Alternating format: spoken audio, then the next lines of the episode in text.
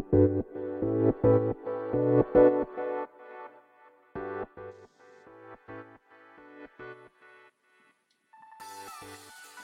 い、始まりました。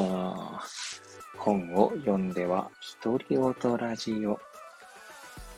えー今日はですね、3ヶ月に1回の、えーゲストを交えての、えー雑談会でございます。えーいつものように、えーまあ、いつものお二人ですね、を、えーお招きしたいと思います。はい。ということで、えーお二人をいつものようにお招きして、え本日ですけれども、まあ、コンテンツとのまあ向き合い方みたいないうテーマでですね、まあ、お二人と雑談したいなと思っておりました。はい。はい、よろしくお願いします。ちなみに、このテーマにした、まあ、背景というかですね、えーちょうどですね、まあ、高野さんのノートですね。はい。そのノートの記事にですね、なんだろう、この、なん、何でしたっけ？が高野さん、さっき読んだ読んだんだけど、えっと、要は、あの、あれですよね、時間とか限られて、その選択してるみたいなところから、うん。自分が本当にこれやりたいことなんだっけか、みたいになったみたいな話でしたよね、確かね。はいはいはい。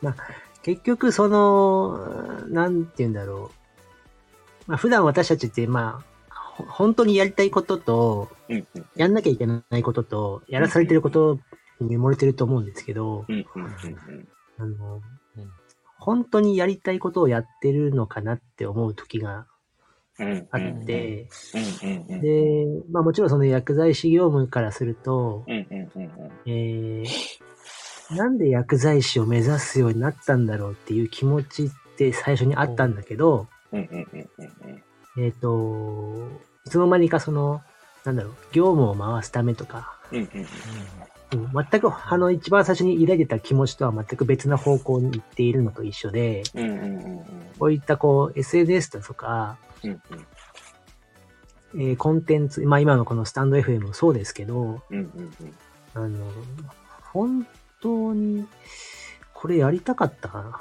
かな？うん、うん、うん、うん、いう、これって本当になんか好きでやってるのかなとかさ。はい、はい、はい、はい、はい、はい。なんとなくなんか自分のためじゃなくて勝手にこう、こうじゃなきゃいけないっていう鎧をか着て、うん、うん、うん、あのノート書いたりとか、こう SNS 運用したりとかうん。してるんじゃないかな。そんなことを感じたわけですね。はい。いやー、ちなみにですね、まあ、わ私、あの、常々、あの、好きでやってるとか、楽しんでやってるとかって言ってると思うんですけど、うんうんあの、たまに、ふと、いや、こそれは自分になんか楽しんでやってるって言い聞かせてるんじゃねえかなって思う時があるんですよね。って思う時はあるんですよ。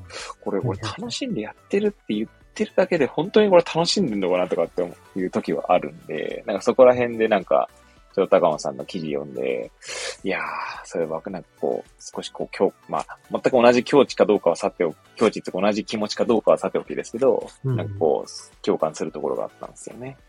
そうね。あの、そういうこと、本を読むっていうことと、うんうんうん。それを例えば口に出すことうんが、ちょっと別じゃないですか。うんうんうんうん。うん。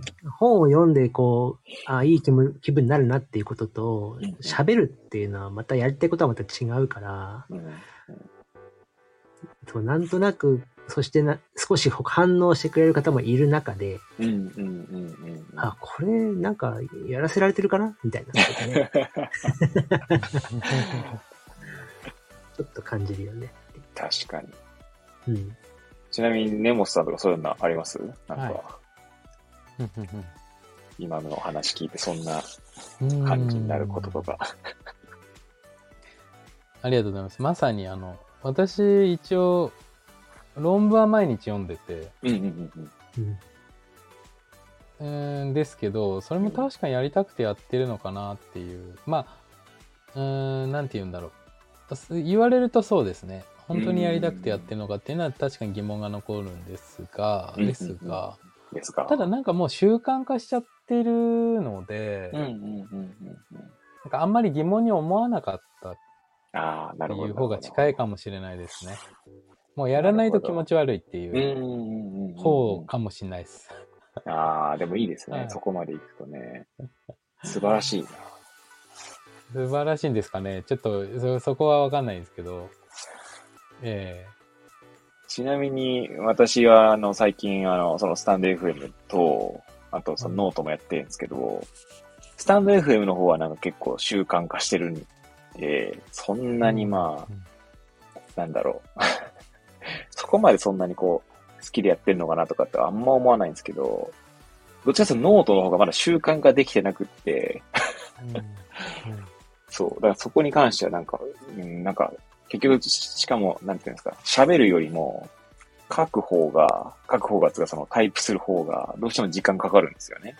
うん一応30分って決めてやってるんですけど、一記事。うんとはいえ、なんかそれを、なんだろうな。しかもノノートじゃなくて、あの、スタンド FM みたいに、こう、下書きストックをこう、貯めと、貯めよう、貯めようとかって思うと、なんか結局なんか本読んでる時間がどんどん削られていくな、これ、みたいな。うん感じになって、これ俺は何、なんだ、何がしたいんだろうとか思う思う時はあるんですよ。だからまだまだだから習慣化できてないのかなっていう、今、根本さんの話を聞いて思いましたね。うんうん。でもその習慣化することって、うんうんうんやりたくないことって習慣化しないじゃないですか。うん。ああ、まあ確かにそうですね。うん。あの、論文読むもそうだし、まあ、スタンド FM もそうだと思うんですけど、あこれやってて楽しいなとか、好きだなって思うことだからこそ、習慣化したいなと思うし、毎日続けたいと思うでも人から例えばこれやってみてとか、人から押し付けられたものって絶対なんか習慣化しないような。まあもちろんおすすめなくてそれが好きだったらいいんですけど。うんうんうんうんうんうんうん。そこら辺の境界線は結構微妙だったりしますよね。最初はもしかしたらその、なんだろう、強いられるっていうか、やらされるのうんが、まあきっかけだったとしても、いつの間にか、ね、こう自分の、なんだろう、まあイニシアチブを取るっていうか主、主体性を持ってやれるようになるってこともあるかもしれないし、うん。うん。まあそれに関しては、まあなんか、うん、きっかけは、まあいろいろありそうですけどね。うん。うんそうそうでもなんか、あと、高野さんの話聞いてて、こう、結構、なんつうんだろうな。今、こう、その、なんつうんだろうな、そのコンテンツとの向き合い方っていう意味だと、その、えーっと、まあ、他の人のその反応すらコン コンテンツっていう風に、まあ、捉えるとするならば、なんかそういう他のコンテンツの影響とかで、なんか向き合い方って結構変わるなっつうか、なんつうんだろうな。じゃああんまうまくちょっと説明できないんですけど、うーん、他のコンテンツによってこう、えー見直しを迫られるというか、なんか、つまりさっきの話じゃないですけど、これって本当に 俺やりたいんだっけとか、うん。とか、あとはなんか他のコンテンツにこう、なんつうんだろう。引き寄せられてしまって、ちょっと抽象度高すぎてあれなんですけど、僕なんか具体例がわかないんですけど。うーん、そうですね。なんだろうな。他の、他のコンテンツ、コンテンツじゃねえんだな。なんだろうな。それこそなんか情報とかを見始めてしまうとなんかこう、吸い寄せられるようにそればっか見ちゃうとか、うんそれこそなんかこう、なんていうんですか。別に見たくもないのになんかこう見、見始めたら止まんなくなるみたいなのあるじゃないですか。なんかはいはいはい。うんで、それこそ、なんかこれ、これ本当にやりたいことだったんだっけみたいな。最初はなんか、なんだろうな。それこそ、最近だと私昨日井上直弥の試合見たんですけど、うん。井上直弥の記事を見始めてしまったら、なんか別にどうでも、なんかこう、ずっと結構それに時間費やしてしまって、なんかふと気づいた時に、いや、なんか別になんかどんどん時間費やしてんな、俺、みたいな。うん。うん。まあ結構そういうことがあってですね、なかなかこう、そのなんだろうな。だそれこそ自分の本当にやりたいことと、別にやりたくもないけど、やりたくもないけどまでいかないけど、なんか、まあなんだろう、後から振り返ると、なんか別にこの時間なくてもよかったなみたいなことって結構あるなと思って、うんうんでそういう意味だとこう、やらされてるとまでは言わないけど、なんか自然とそう流さ、流されちゃうみたいな。そう考えるとなんかこう、その自分のやりたいコンテンツとの向き合い方って結構むずいなと思うんですけど、そういうのってないですかお二人は。あんまない。えー、根本さんどうですか、これ？うーん、そうなんですね。まあ、あの、なんか時間を浪費してしまったなって感じることは確かにありますおね。ー。うーん、でも、そうね、ありますね、確かにね。結構それはそれで、た、だ、えっと、そそれ、なんか自分はポジティブに捉えれるようにしていて。えっと、この時間がなかったとしたら、うんうんうんうん。あの、なんか切羽詰まってたんじゃないかなっていう。のを思うようにしているんですよね。思うようにっていうか、まあ、感じるのかな、そういうふうに。なんか例えばなんですけど、私、えっと、まさにですね、今朝うんうん1時間ぐらい、全然関係ない、あの、なんか、あの、芸能界のニュースみたいなまとめサイト、はいはいはいはいはいはい。ちょっと SNS に流れてきて。それを読むっていうえ時間を使ったんですね、思いっきり。なんですけど、うんうん。えっと、自然と気持ちとしてはそんなにな、なんか、あ、浪費しちゃった時間をみたいな感じにならなくてですね。うんうんうんうん。むしろ仕事に取り掛かった時に、ある程度集中できたんですよね。はい。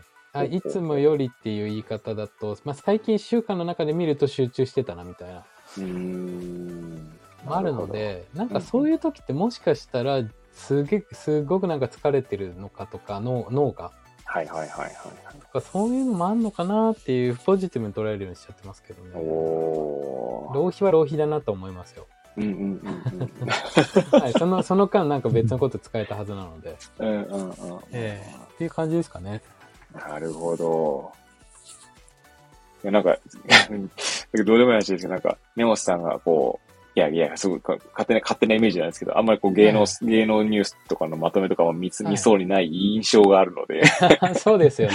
うん、ねいやね、あくまで印象ですけどね。うんいや、全く見ないです、実は。ああ、ですよね。なんかはいみんなそうなイメージがあるので。全然見ないですよ。うんうんうんただ今日だけなんかものすごい見ちゃって。ええそんな時もあるんですね、根本さん、ありましたね。ええなるほど。確かに。そっかそっか。うん確かに捉え方はありますよね。うんそっかそっか。高野さんとかどうですか？そういうの時間の、例えば、浪費してしまったって思うことって私も多々あるんですけど、うんうんうんうん。例えば、なんていうのかな、あの、1時間ぐらいこうだらっとしちゃったって気づいた後に、あ、やばい、ツイッターでなんか投稿しなきゃ、みたいなことがもしあるとしたとしたら、うんうんうんその投稿をしなきゃって思ったことは本当にやりたかったことなのかって話ですよね。ああ。うん。別に浪浪費することは悪いことじゃないし、その後にもちろんさっきみたいに集中することもあると思うんだけど、うんうんなんかこう、例えば、えまあツイッターかなんか例にすると、うんまあ、毎日投稿しなきゃっていうのを自分に課してた時に、うんあの、その、じゃあ毎日投稿することって自分のやりたかったことですかってことになっていて、うんうんうん。まあ、浪費だってそれはネタのさ、ね、宝庫ですから、それは方向に行くはずなんだけど、うんうん、ななんていうのかな。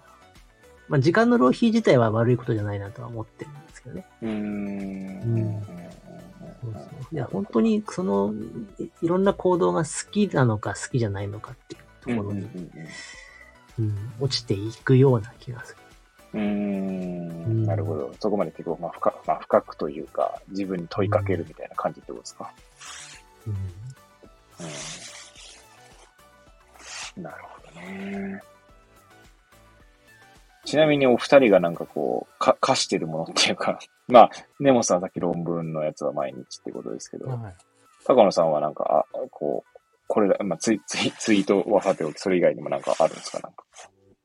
いやー、でもどうなんだろう。貸してるとすると、まあ、うんうん今のところはその何、本を読むことを自分に貸してるわけなので、うんうんうん、まあ、課題図書という、そうっすよ。ね。でもそれは、やりたかったことかって言われると、まあ、収穫の方が圧倒的にでかいので、それは続けられるんだろうなと思ったりうんなるする。ほど。うん、結構あれですもんね、課題図書とか、あ何でしたっけ？一週間に何冊でしたっけ？結構。週1なので、うんうんそう、結局月4とか5になるわけなんですけど、うん。ですよね。結構なペースで。しかも小説とかですもんね。小説ビジネス本のあ繰り返しのか来月なんかとうとう7つの習慣があ上がってきて、やだなと思いながら。まあ確かに確かに見た目はうん分厚いですもんね。そうそう。そんなことを思ったり。でなんかビジネス書とかだと、まあわかんないです。私そんな、まああれですけど、あの、多少こう、なんつうんだろう、こう、ひ、広い読みとかも、まあできそうじゃできそうじゃないですか。はいはいはいはいなんか小説とかだと結構ね、あんまり広い読みするわけにはいかないじゃないですか、なんか。でもね、意外となんか、あの、うんうんなんだ、セリフの部分だけ抜き出して読んでも繋がるからね。ああ、なるほどね。背景とかとぶっ飛ばしても全然いいけど。ああ、なるほど。そういう時もあるってことですね。じゃあある、ありますね。ああ、なるほどね。そっかそっか。いや、ほんとコンテンツがね、コンテンツっていう言い方をしていいのかな、もう多すぎ問題がやっぱあって。うん。いや、本当にでもなんか音声と、そのこうやっうんうてんタイタイピングというか打ち込むことは、ちょっと別なね、思考になってしまうので、そうですよね。そうなんとなくこう、まあ、例えば薬剤師っていう肩書きがあった時に。薬剤師っぽいことを書かなくちゃいけないとか、ああ、はいはいはい。それこそすで、もう、あの、やんなきゃいけないことじゃなかったりとか、うん。そうですよね。するので、私も結構まだそれから抜け出せてない部分があるから、あ、そうなんですね。そんな最初でも。あの、プロフィールとかも薬剤師って乗っかっちゃってるもんだから、はいはいはいはい。なんか下ネタとか言えないなとかさ、ああ、確かにね。思ったりするじゃないです下ネタね。か。まあ、例えばですけど。まあまあまあまあまあまあまあまあ。ううんん。まあ、下ネタは確かにな。あの、そういう。うん。その時にこう抱いた感情とか、患者さん相手に抱いた感情とかうん、うんこう、乗せたいなって思う時も、まあ、なかないんですけど、うん。うん。薬剤師っていう、ね、うんうんうんうん。うん装備をしてるんだから。はいはいはいはいはい。歯止めをかけてるっていうかね。そうそうそう。社会性の衣をこうまとってるみたいなね。うん。なるほど。まあ、確かにな。それはあるかも。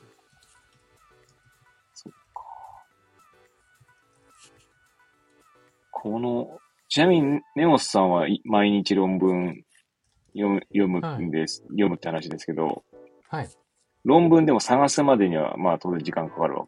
どそんなかかんないですか？そのもう、でもある程度。あれ、あれですね。あの、エビデンスアラートとか、ああ、そっかそっか言ってましたね、そ前に。れこそあの、まとめの、はいはいあの、ケアネットとか、ああ、はいはいはいはいはいはい。あーあと何でしたっけ？名前忘れちゃった。メディカルトリビューンとか、そこら辺とかですかね。あそこをパーって一通り読んで、うんうんうんちょっと面白そうだなっていうのを見つけたり、うん。なるほど。あと、なので本当自分でなんかこう臨床疑問っていうか、うんうんうんそれを立てて、うんえー探しに行くのって年に数回ぐらいしかないですね、今。ああ、なるほど。そっかそっか。いや確かに、今おっしゃったみたいに、こう自分で臨床疑問立ててるとかだと結構、なんか、なんつうんだろうな。あんまり、まあ私まだそんな、私の場合こう、そんなにこう検索能力とか、うんそんなないなと自分に自覚しているんであれなんですけど、こう、こ 欲しい情報があんまこう、ヒットしない時とか結構あって、確かにそうあーなるほど。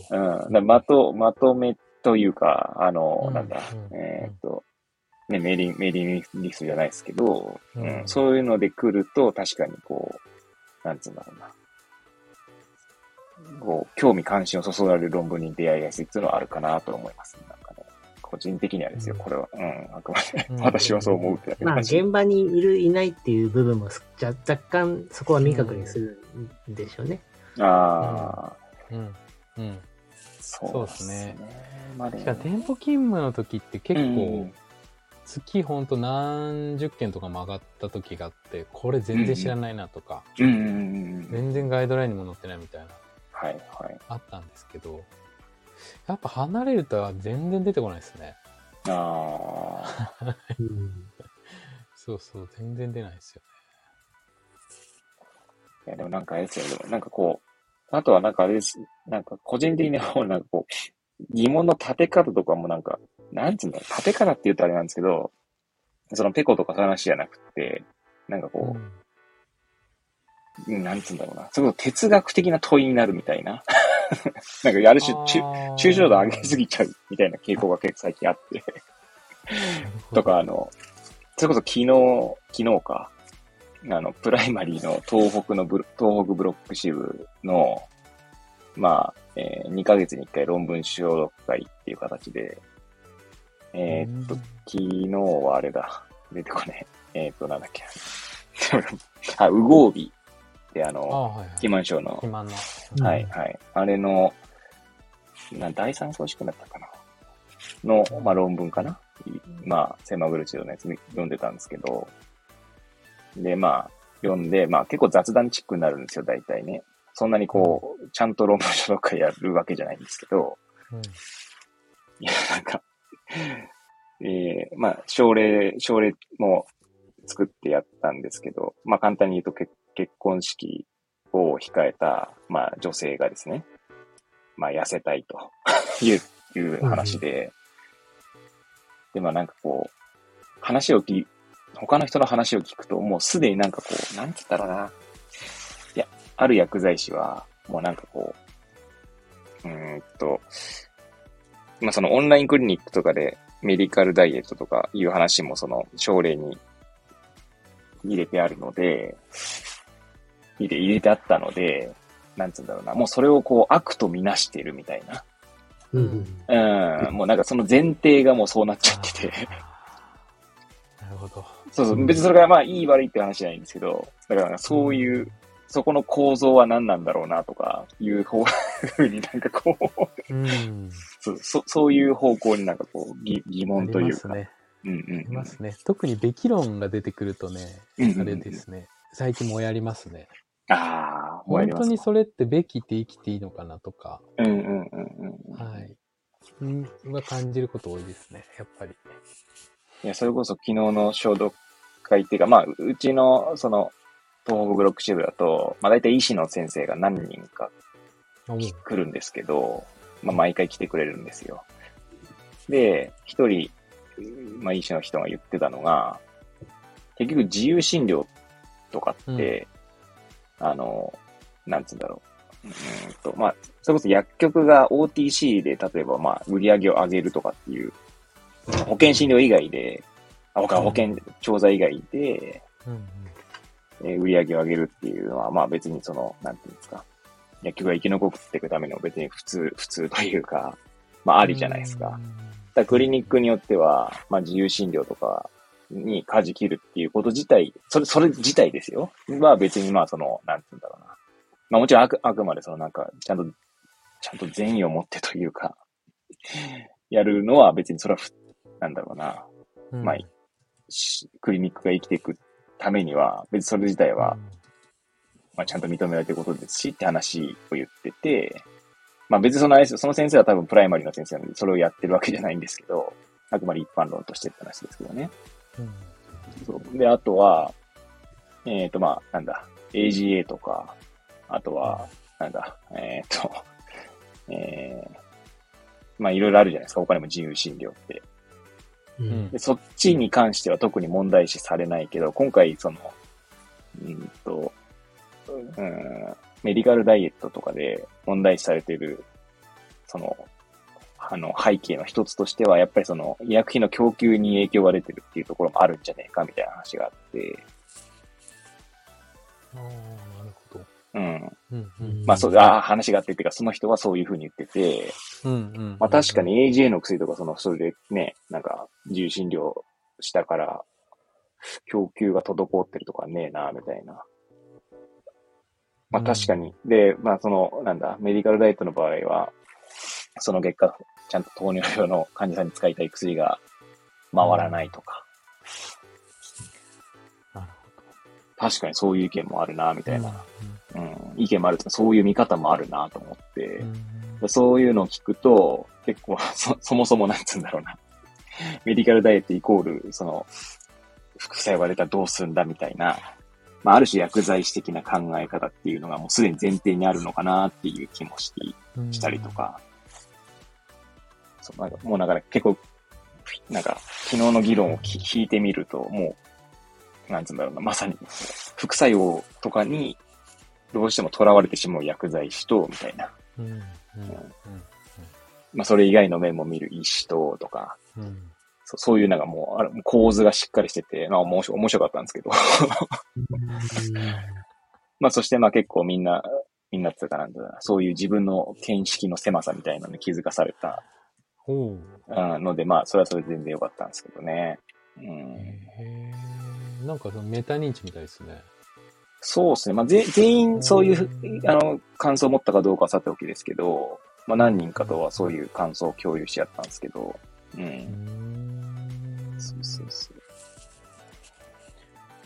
う。なんか、なんか何を言いたいか忘れましたけど、な、ななんでこんな話になったか忘れましたが。あ、そうそうと思い出してました。なんかそういう疑問の、疑問っつうかね、臨床疑問ってわけじゃないんだけど、それなんかあ哲哲学的、哲学的かどうかわかんないですけど、なんかちょっと抽象度が上がっちゃうっていうか、具体的な問いになるっていうよりは、うんな、るほど。そういう方向に行ってしまいがちなんですよね、最近。っていうのがありますね。うん。うんうん。うんなるほど。いや、いいいいんじゃないかなと思うんですけど。うん。あ、なんかさ、具体と抽象を行き来すればいいんじゃないかなと思ってはいなので、多分、その、転用する上で抽象化って非常に重要なので、うん。やっぱり抽象的に捉えるって結構重要なんじゃないかなと私は思ってるんですね。で、まあ、ある時、えっ、と、目の前のその、もちろん患者さんに出会った時に、あ、この抽象化しといたことってこの患者さんに当てはまるかもなとか、はいはいはいはい。そういったようなアプローチにつながるんじゃないかなと思ってるので、うんうんうんうん。なんかうん、やっぱ両方行き来するのが結構応用が効くようになるんじゃないかなと思うんですけどね。うん。ありがとうございます。あ、いえいえ、なんか、感想になっちゃった。あの いやいやいや。ちなみに、ちょっと待ってどうで、まあ、ちょっと話がそれますけど、なんか、えーその先生が言ってたのが、その先生はなんですよ、ハンガリーで、あ、てか、もともと、もともと薬剤師で、薬剤師の、で、薬局とかで働いてたのかな？だけど、確かハンガリーで医師免許取ったとか、まあ、ああんまり細かくはよくわかんないんですけど、確か外国で医師免許も取ったんだとき思っ、まあ、記憶してますけど、で、まあ、ハンガリーにいたらしいんですよ。でハンガリーとかはもうそもそもこう、やっぱこう、肥満の方が多くって、で、日本人はやっぱり基本、まあアジア人は基本的にはこう、まあ痩せてる人が多いという話を聞いたときに、いや、なんだろうな。うーんと、うまく説明できればわかんないですけど、そもそも太ってる人が少ない可能性があって、日本その日本人というか、太っている女性が少ないと、その分、なんつうんだろうな。太っている人が、なんだろう、こう、うーんと、キーの目で見られるっていうか、ちょっとこう、えーなんであんな太ってるのって見られやすいのかなみたいな。そういう構造がもしかしたらあるのかもしれないとかって思って。うんうんうんうんうんそうするとその太っている人は、周りとの違いを気にしたりとか、うんまあ逆もしかりなんだろう。だから周りも、周りもそういうふうに見るかもしれないし、そういう視線を浴びせられてるって思う、浴びているって思うね、傾向にあるのかなそうするとだからこう、なんだろうな、肥満とか を気にしやすい構造にあるのかもしれないみたいな。これも全部想像なんですよね。うん、まあそんなこと思いましたね。いやすいません、なんか話が脱線しましたが。いやー、なんな、なんの話でしたっけみたいな話になって。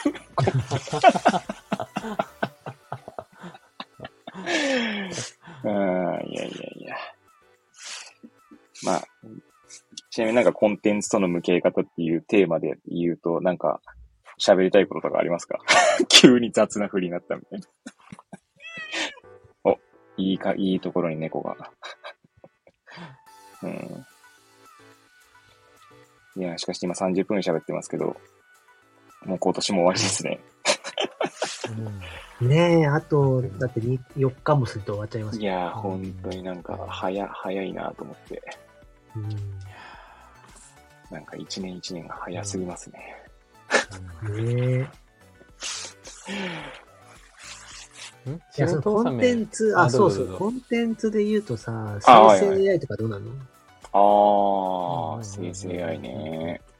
ちちちなみに、ネモさんとかなんか AI とか使っ、生成 AI とか使って、こう、例えば記事書いてるとか、そういうのはあるんですか？ああ、それ、そこはないですね。えっと、記事が記自体は知ってなくて。本当なんか調べたりとか、それこそ文献が欲しいときに。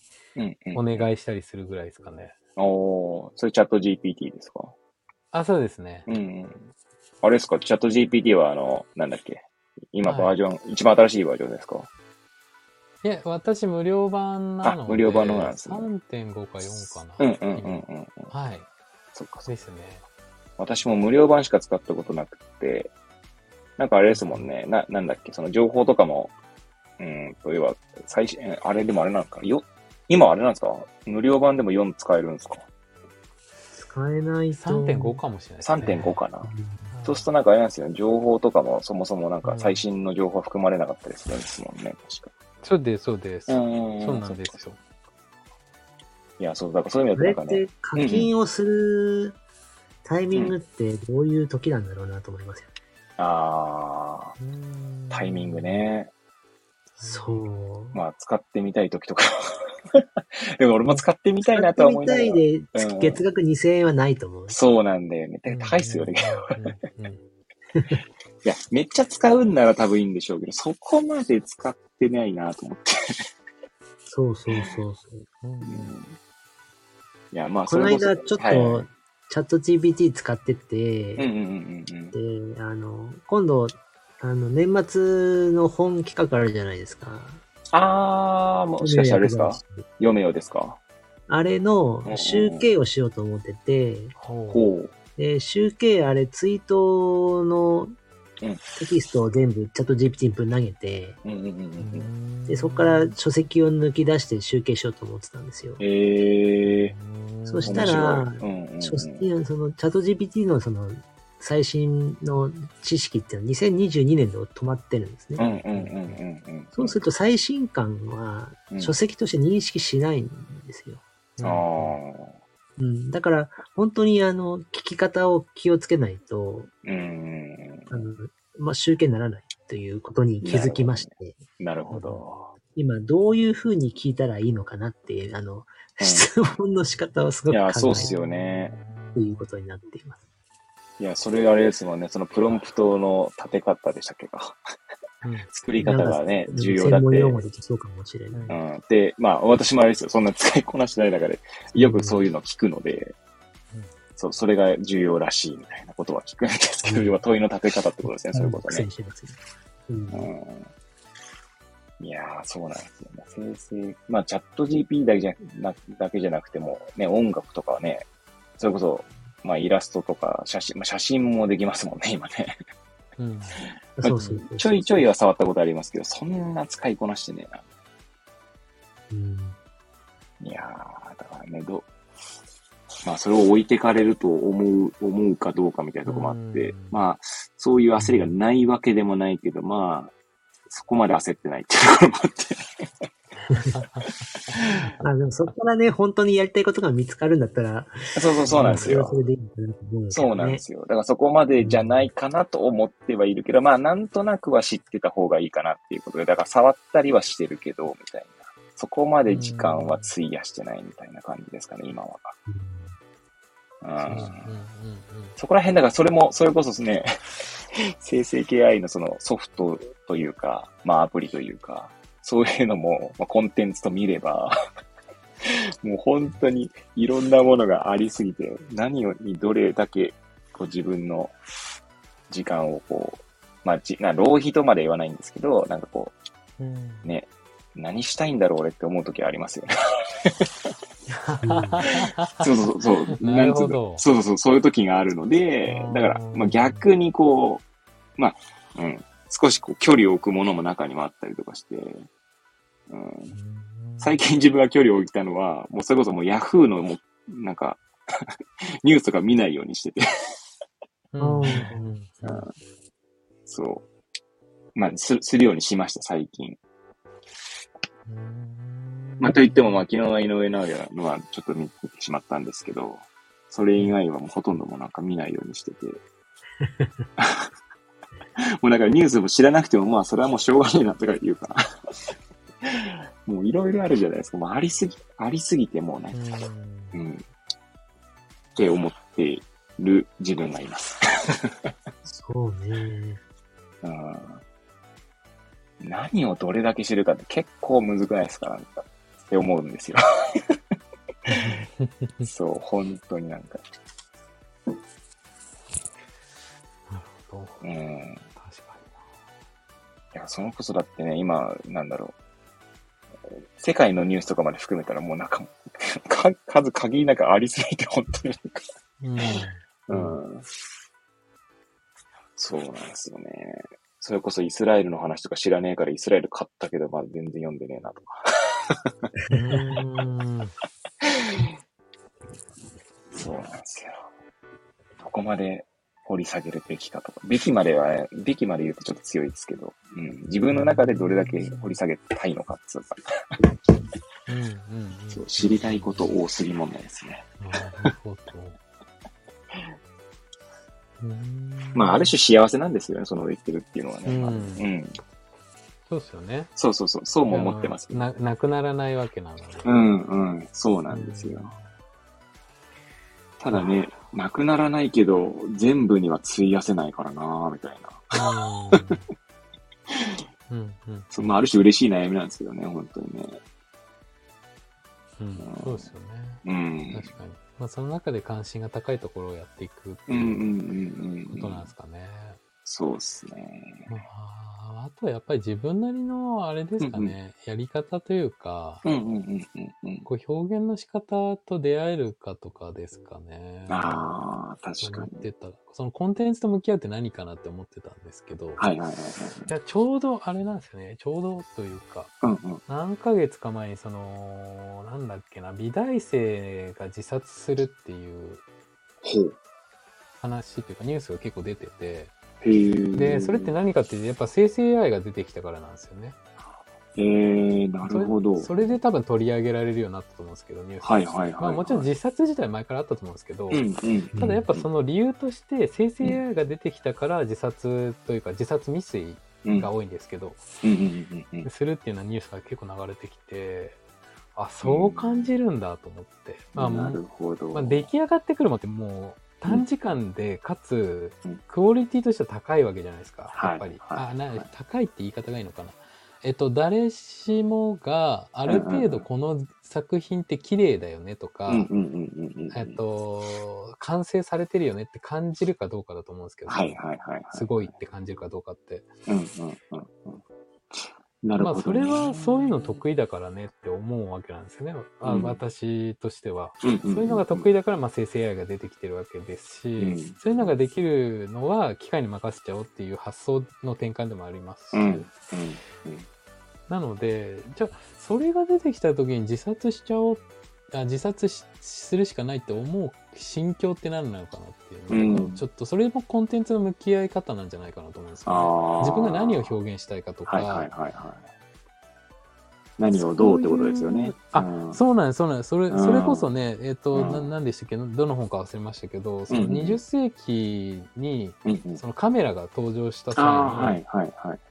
その、なんていうんですか、アーティストたちの向き合い方というか、表現の仕方の変化っていうのが、すごい起こったとはいはいはい。いうようなことで、まさにそれと同じようなことが今起きてるんじゃな今起きてるいかなと。思っていなてね。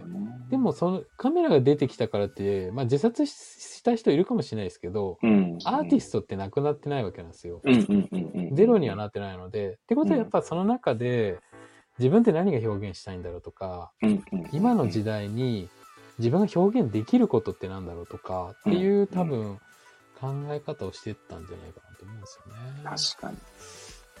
そそれこそ、あれだな、最近、あれですね、 Voicy の、まあ、いつも私が聞いてるブックカフェで、まあ、アートカフェっていうのがあって、ああ、はい、はい、ありますね。アートカフェで、なんかモネかな？モネうのん。睡蓮の話、睡蓮じゃない、モネ展か。モネ展のう、ん。えー、まあ、感想共有みたいなのがあって、でそのアートカフェでは、まあ、歴史的背景から結構そういう解説もしてくれるんですけど、そのなんかモネって、まあ私全然詳しくないんですけど、印象派なのかな？一応印象派と言われるうん。うん。人たちの、まあ、まあ一人なんです、らしいんですけど、うんうんその印象派っていうのも、結局やっぱその、今、根本さん言ったようにカメラが生まれてきたことで、結局写実的にこう表現する必要性がなくなってきて、っていう話があって、そうそうそう。だからまさに、その話ですよね、と思っています。うんうん。そうなんですよね。でやっぱ、後の世でうんうんうん。評価されてる人たちいっぱいいるわけで、うんうんうんうん。そその自分の画風で、はいはいはい。はい。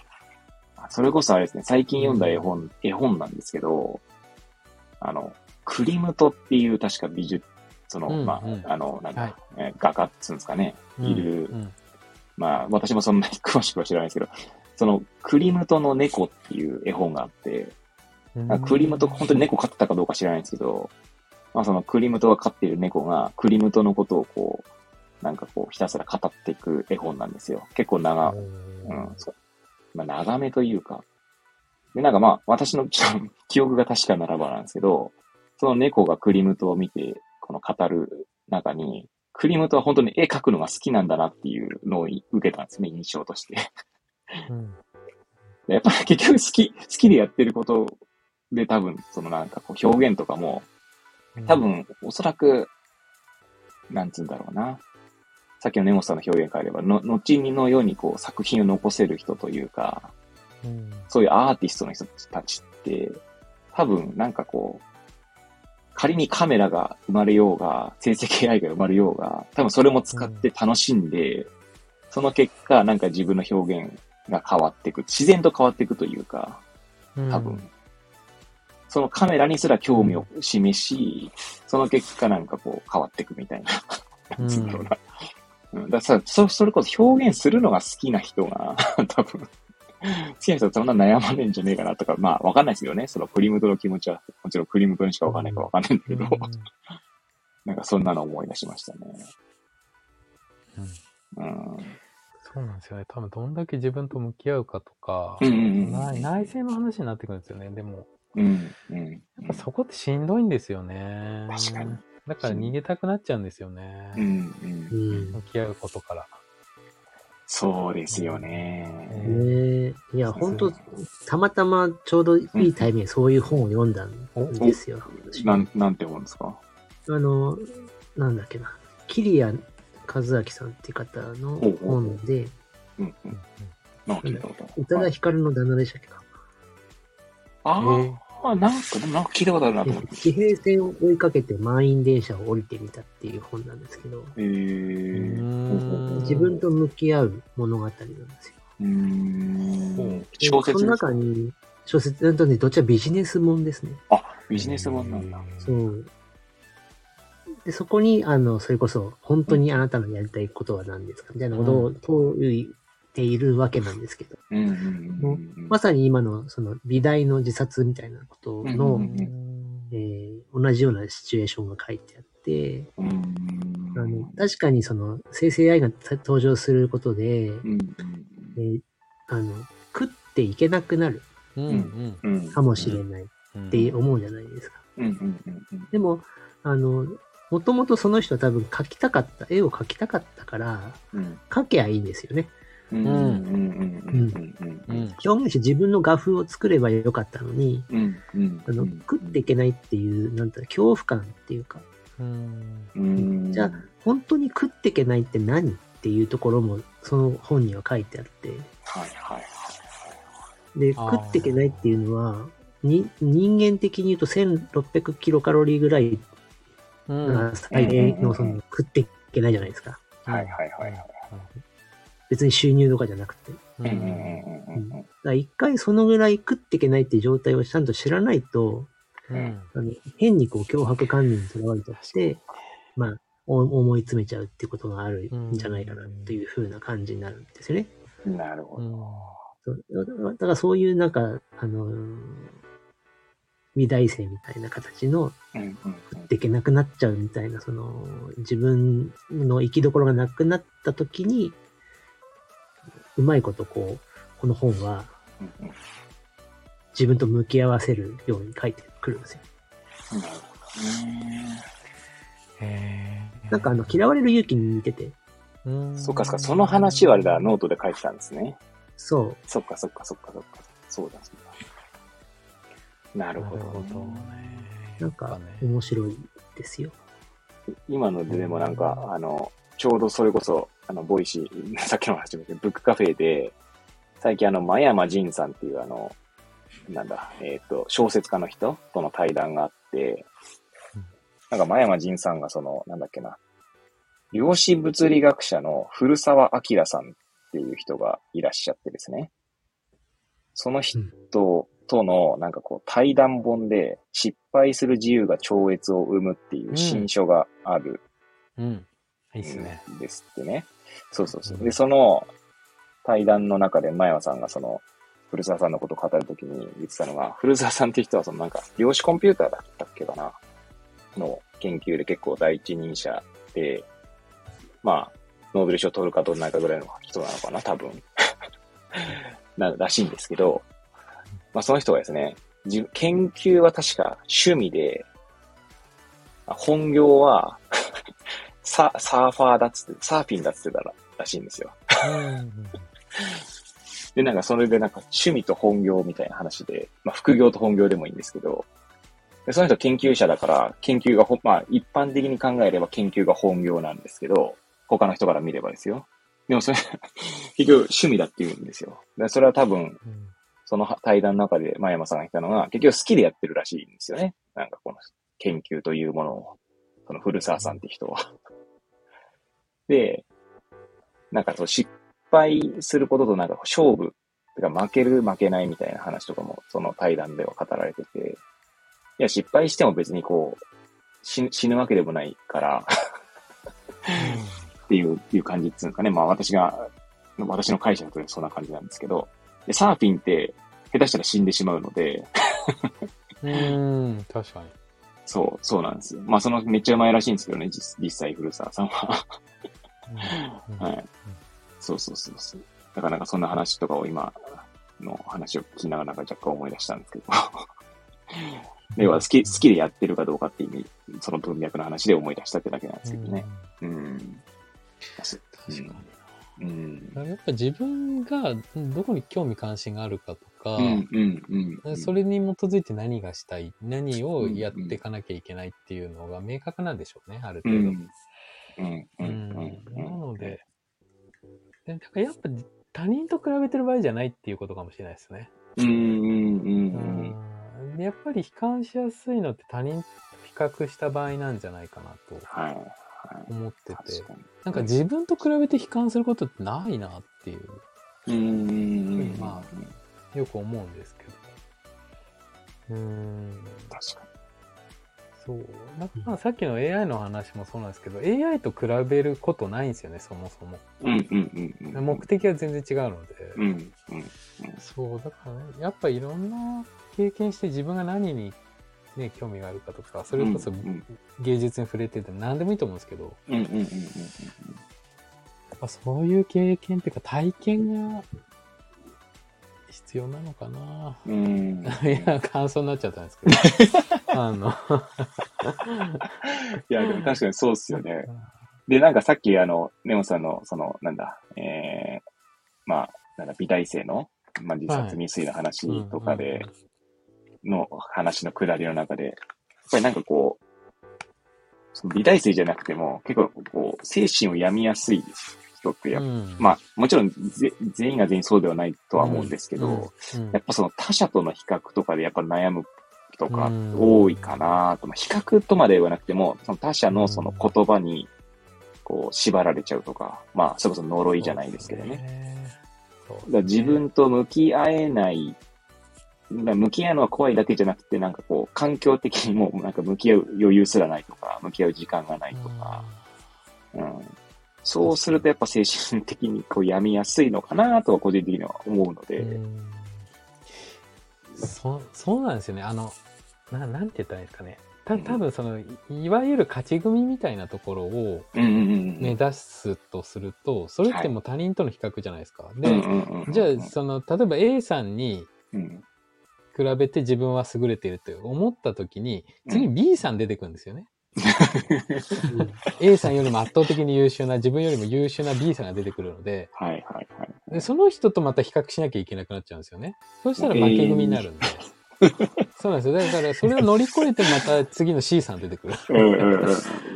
そこにやっぱり幸せを求め出すともり、うんう、うん、もう負けレースに乗ってるんだなっていうか、確かに。もういつか負けますよね。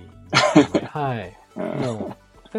やっぱ幸せって何かなとかっていう、なんかね、そういうなんか怪しい話になってくるんですけど、あの、ね宗教 宗教っぽくなっちゃうんですけど、やっぱ内省することだよなってういう。んうんこうなんかやっぱ思い、最近すごい思うんですよね。なんか、幸せってなんだろうみたいな。うんうんうんうんそう、それこそそのコンテンツを作るとか、うんうんうんうん。いうこともそうですし、うん仕事ってなんだろうとか、はいはいはい。こら辺に繋がってきてるんですよね。ただ、未だにわかんないですけどね、私自分の幸せってなんだろうみたいな。感じなんですけど、どうどうですか？その辺ってお二人って結構あります？なんか、おぼろげでもこああ。ちなみに、ちなみにどうですか、高野さんは。んんということですか？うん、その、こう、その幸せとは何だろうな、みたいな。幸福論的なことを考えたりするかっていう感じでいいんですか？ね、そんな、そんな、そんな問いでいい。私が思ってるのは、こううん自分が思う幸せって何かなっていうところをうん、こう自己認識できてるのかどうかっていうところですかね、お聞きしたい。なるほど、なるほど。どうですか、高野さん？なんだろう。えーそれは、うまいこと言語化できないかな。んうん、確かに言語化はね、難しいかもしれないですけど。うん。うんでそれこそなんだっけな。幸福論っていっぱいいろんな人書いてるじゃないですか。うん。うんで、今うちにあるのがアランの幸福論の、あの、なんだ、岩波書店のちゃんとしたやつと、あとディスカバー21から出てるエッセンシャル版っていうちょっとこう、読みやすいやつと二つあって、で、なんかアランの幸福論、まあ全部は読んでるわけじゃないんですけど、やっぱなんつうんだろうな。さっきの話じゃないですけど、イニシアチブつかその、自分がやりたいと思っているかどうかってところが、そんな文言が結構あって、うん。で、やっぱその主体性を持てるかどうか、あるいは主体け、なんだろうな。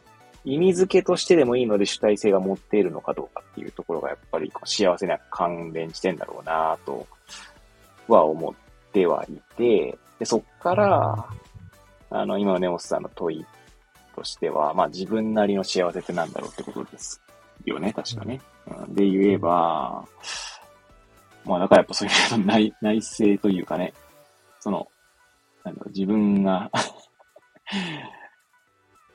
そうですね。なんか、でもなんかどうだろうな。なんか、今言おうとしてなんかわけわかんなくなってきましたけど。まあ、やりたいと思えてるかどうかとかなのかな。でもな、そうすると結局、常に幸せかどうかってなると、なんか、その幸せのなんかこう、程度問題っていうんですかね。うん。うん。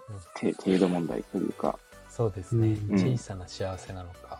うんうんうん、なんとか、ふと感じるのか、うんうんうんそういうことですよね。そうですね。それもあるし、なんつうんだろうな。幸せじゃないかもなって思う瞬間もないわけじゃないんですけど、当然。んうん、うん、うん。そうですね。でもまあなんか、うん。でもまあ幸せだなって思える瞬間は結構多くはなってきてるかなとは思いますね。うん。うん。うん多分、あれですよね。その、心が揺れる瞬間っていうのかな。うん、うん、うん、うん。うん、なんか、やりたいこともそうですけど、あの、まあ、例えば子供の寝顔を見ても幸福だなって思う人ももちろんいるんだけど、それって多うん分、なんかこう、心が揺れる時、例えば本読んでても、まあ、小説読んでても、うん。あの、超ハッピーエンディングで感動したっていう時も多分こう、幸せを感じる時もあるかもしれないし、うん、多分そういう時ってやっぱ自分の心がそうどう揺れるかっていうか、いいよ、いい方向でね。はい、はい、はい。っていうのが多分し幸せを感じる時なんじゃないかな。ああ。あとあれかとい嫁さんと一緒にいた時全然心揺れないですけど。そういうことじゃないけど。そういうことじゃない最後にぶっ込んできましたね。そうちち、ちなみにあれです。あの、なんか、まあ、幸せっていう言葉かどうかわかんないんですけど、うんなんか、こう、まあ、安らぎというか、まあ、落ち、心の落ち着きというか、まあ、そういうことで言えば、なんか結構自分というものが薄まるときの方が、なんかそうなる、なんだろうな。落ち着くときが多いかなって最近思ってて、それこそぼーっと空を眺めるときとか、うん なんかこう、く、雲の、なんつうんだろう、まあ、いろんな雲を眺めるだけでもなんかこう、なんつうんだろう、なんでしょうね。なんか要は、よくあるじゃないですか。まあ、よくあるじゃないですかってこう、満天の星空を見ると自分がちっぽけに見える、見見え見えるみたいなのあるじゃないですか。そんな表表現というか、そんな話あると思うんですけど、だなんかやっぱ自分がなんかこう、うーんと薄まるっつうか、あんま自分を意識しない時の方が、なんかこう、うん、落ち着くというか、満たされるというか、そういう風に思うことが多くなってきたかなと思いますね。うんねうんそういうのだともしかしたら、自分というものにこう執着してる時の方が苦しいのかもしれないですね。今、今完全に思いつきで言ってますけど。変に自分にとらわれすぎると、うんもしかしたら苦しいのかもしれないなと。もしかしたら。うんうんうん、うんそうですね。視野が多分狭くなりがちになると思いますああ、確かにそうまか。多分先ほどおっしゃってたようなのって本当メタ認知の一つなのかなっていうのはうん。思いましたけど、その客観的に捉えるっていううんうんうん。こと、うで、ん。なんか今まですごい気になってたんだけど、うん。改めて捉え直してみると、あれどうでもいいなみたいな ことって多分多分結構あるんですよね。はいはいはい。なんでこんな固執してたんだろうみたいな。なんかそれってやっぱりその時には自分にとってすごい重要で、うん。まあ、冷静でいられなかったっていう。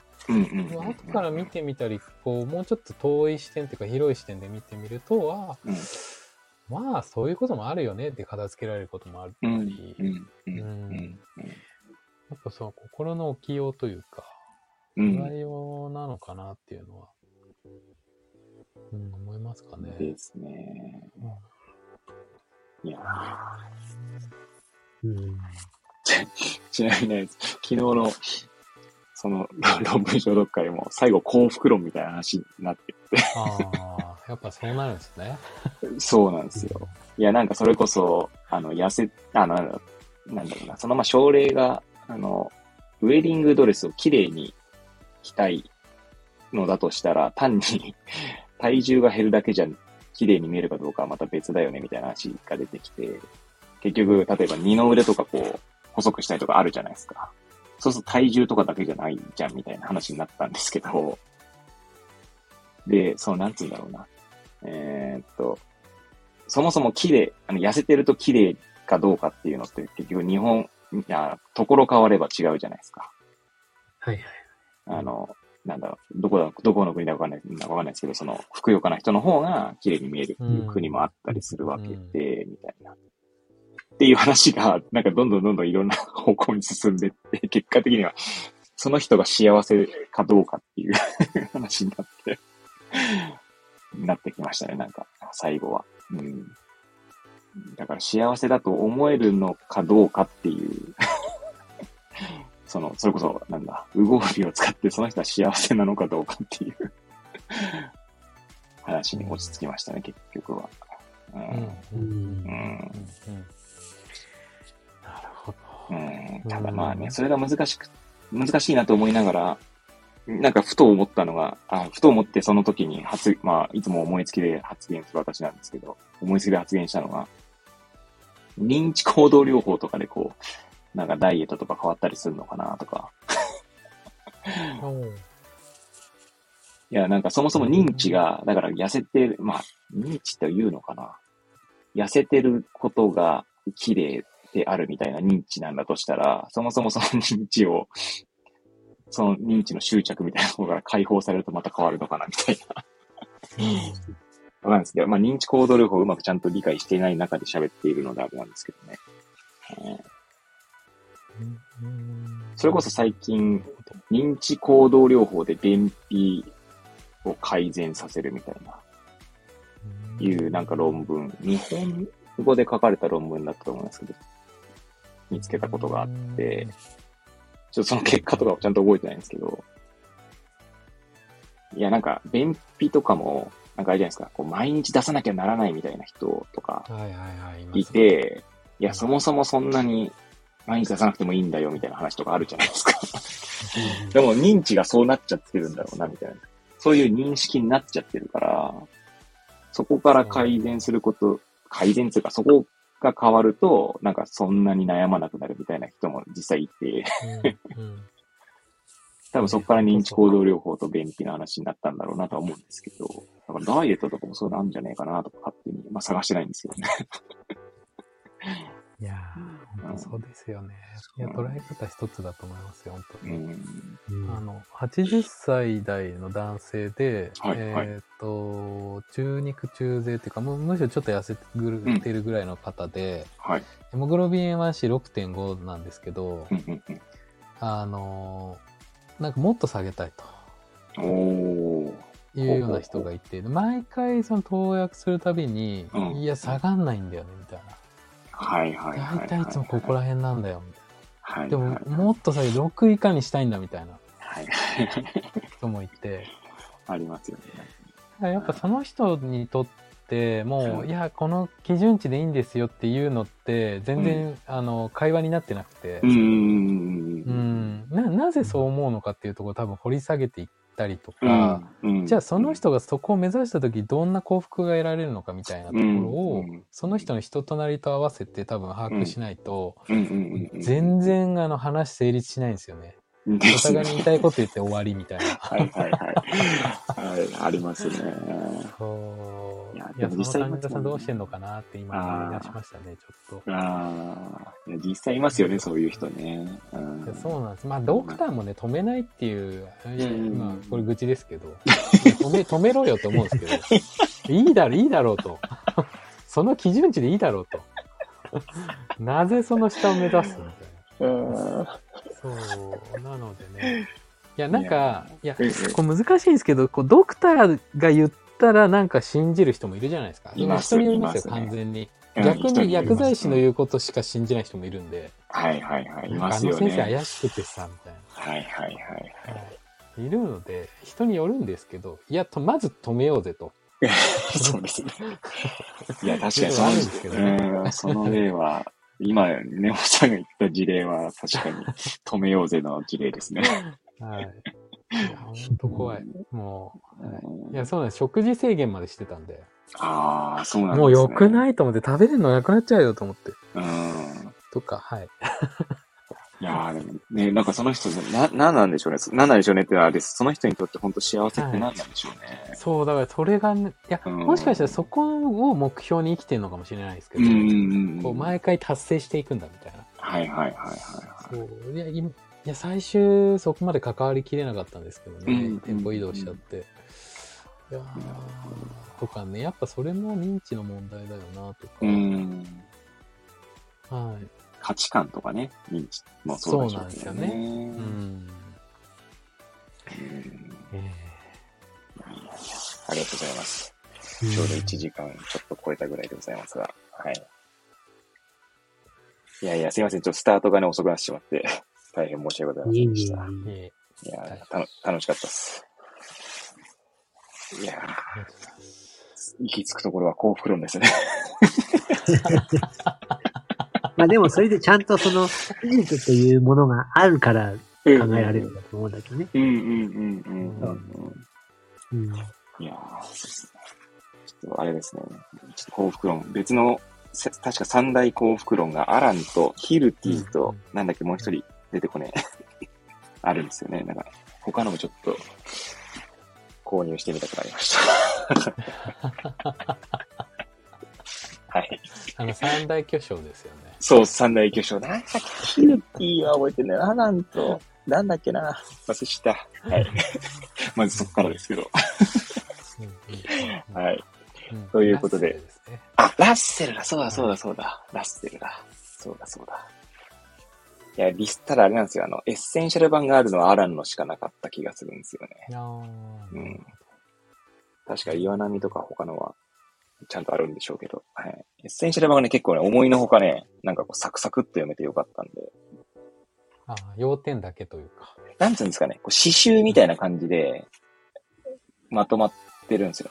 トピックごとに、こあう、なんだ、仕事についてみたいな感じで、なんか仕事についてでこう、まあ、その抜きだ、抜き出した感じで、こう、詩詩みたいな感じで、こう、いくつか、こう、ピックアップされててみたいな感じ。確か、それこそ一日一つぐらいな感じで読んでっても全然うんサクサク進めるし、個人的にはなんかね、あの、な 娘がこう、外で遊びたいとかっていう時に、こう、片手にエッセンシャル版持って、外でこう、眺めながらとか、や、やるのがすごいちょうどよくって、はい。個人的にはおすすめです。エッセンシャル版。なるほど。ということで、すいません、ちょうど12時を回ったところなんで、はい。今日はここら辺で終わりたいと思います。はーい。いやー、ありがとうございました。ありがとうございました。また来年もですね、よろしくお願いいたします。ということで、ね。良いお年をですね。良いお年をですね。はい。ということで、じゃあ、ここでね、終わりたいと思います。どうもお二人ありがとうございました。